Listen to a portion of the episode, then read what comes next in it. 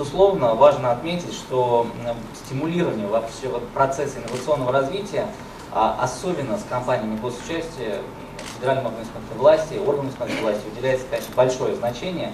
Одним из наиболее успешных инструментов такого э, стимулирования является реализуемая с 2010 года программа инновационного развития компаний с госучастием. Напомню, что таких компаний в разные годы э, в рамках этой программы было до 60, и э, совокупно формируют они более 50% ВВП. Поэтому э, данная программа принципиально важна. И при ее реализации Министерство экономического развития со своей стороны при анализе ежегодных отчетов, которые нам компании направляли, всегда акцентировало внимание на то, что организация систем непрерывного образования в организациях, именно в госкомпаниях, должна в том числе строиться и на развитии практикоориентированных моделей обучения, а в том числе на развитии собственного образовательного комплекса, формирование корпоративных университетов. И сегодня мы видим, а, как а, такие инструменты дают качественный результат. Собственно говоря, мы видим корпоративный университет Сбербанка, мы видим ту работу, которую Росатом проводит, безусловно, позитивно и оценим ее достаточно высоко. Но тем не менее, нам также необходимо было принимать со своей стороны организационные меры, со стороны государства, как основного акционера, а, значит, заинтересованного в повышении эффективности и результативности деятельности этих организаций. И, безусловно, здесь без а, соответствующей работы в области образования обойтись было нельзя. В этой связи а, было принято ряд решений, в том числе по итогам заседания рабочей группы при президиуме по модернизации экономики и инновационному развитию под председателем Дворковича, в рамках которого в рамках данной работы были даны соответствующие поручения о разработке необходимых предложений по э, стимулированию инновационной деятельности компании.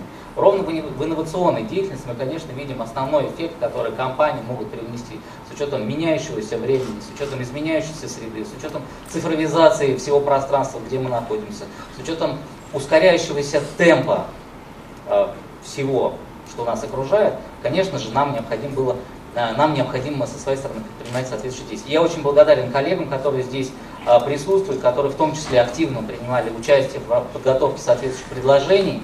Э, надо отметить, что в рамках этой работы было высказано несколько принципиальных моментов, суть которых заключается в том, что мы должны развивать обучение в рамках государственной кампании, развивать на три уровня для первых лиц, безусловно, для топ-менеджмента и для руководителей среднего звезда. Должны делать тематические мероприятия, тематические обучения, так скажем, а, по выстраиванию корпоративной инновационной политики, а, выстраиванию модели инноваций, применению принципа открытых инноваций. Это те принципиальные вещи, которые в корне могут изменить ситуацию.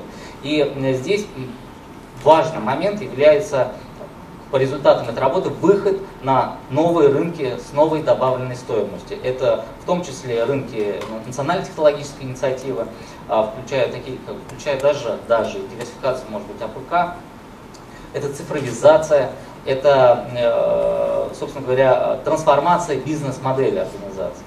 А сейчас э, мы говорим о том, что соответствующие предложения уже фактически они оформлены, и мы э, подготовили проект соответствующих директив, которые в настоящее время будут внесены в правительство, для того, чтобы на уровне госкомпании всю эту работу э, более структурированно организовать. Надеюсь, что нас в этой работе поддержат. Я еще раз приветствую всех э, на этой конференции и очень рад в ней здесь участвовать.